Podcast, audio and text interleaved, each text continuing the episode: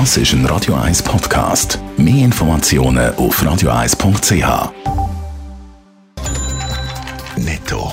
Das Radio 1 Wirtschaftsmagazin für Konsumentinnen und Konsumenten wird Ihnen präsentiert von Blaser Greinicher.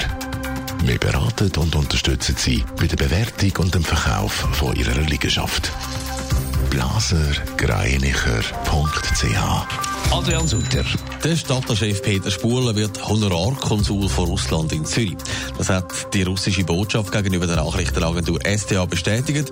Russen, die in mehreren Deutschschweizer Kantonen wohnen, können sich so künftig an Peter Spuler wenden, wenn sie Unterstützung vom russischen Staat in der Schweiz wollen.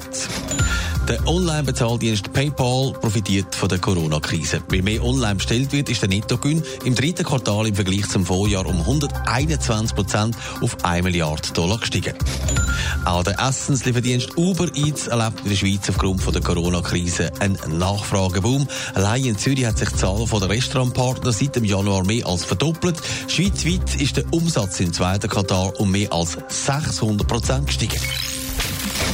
Heute wird die Zürcher Staatsanwaltschaft Anklage gegen ehemaligen Raiffeisen-Chef Pierin Vinzenz erheben. Über zwei Jahre nach seiner Verhaftung muss der ehemalige Top-Banker also vor Gericht. Adrian Sutter, weiss man schon mehr über die Anklage? Bis jetzt sind es der Tagesanzeiger und das Portal Paradeplatz Inside, die offenbar da Informationen darüber haben, dass heute die Anklage erhoben wird.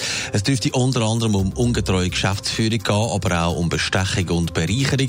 Der Pierin Vinzenz und sein langjähriger Berater, der Beat Stocker, sollen sich im Rahmen von Firmenkäufen bereichert haben. Es geht aber auch um kleinere Sachen wie psychische Stripclub, die offenbar über die Spesen abgerechnet worden sind. Es sind lange Ermittlungen, die da zu einem Schluss kommen.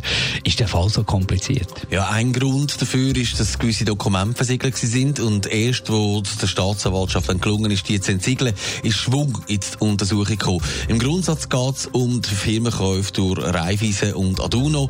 Die beiden Firmen sollen sich der Pierre Vinzenz bereichert haben. Er und sein Partner sollen ihre Positionen genützt haben, um persönlich Geld zu verdienen. Wir werden mehr wissen, sobald dann die Anklageschrift öffentlich ist. Danke, Adrian Sutter. Netto. Das Radio 1 Wirtschaftsmagazin für Konsumentinnen und Konsumenten.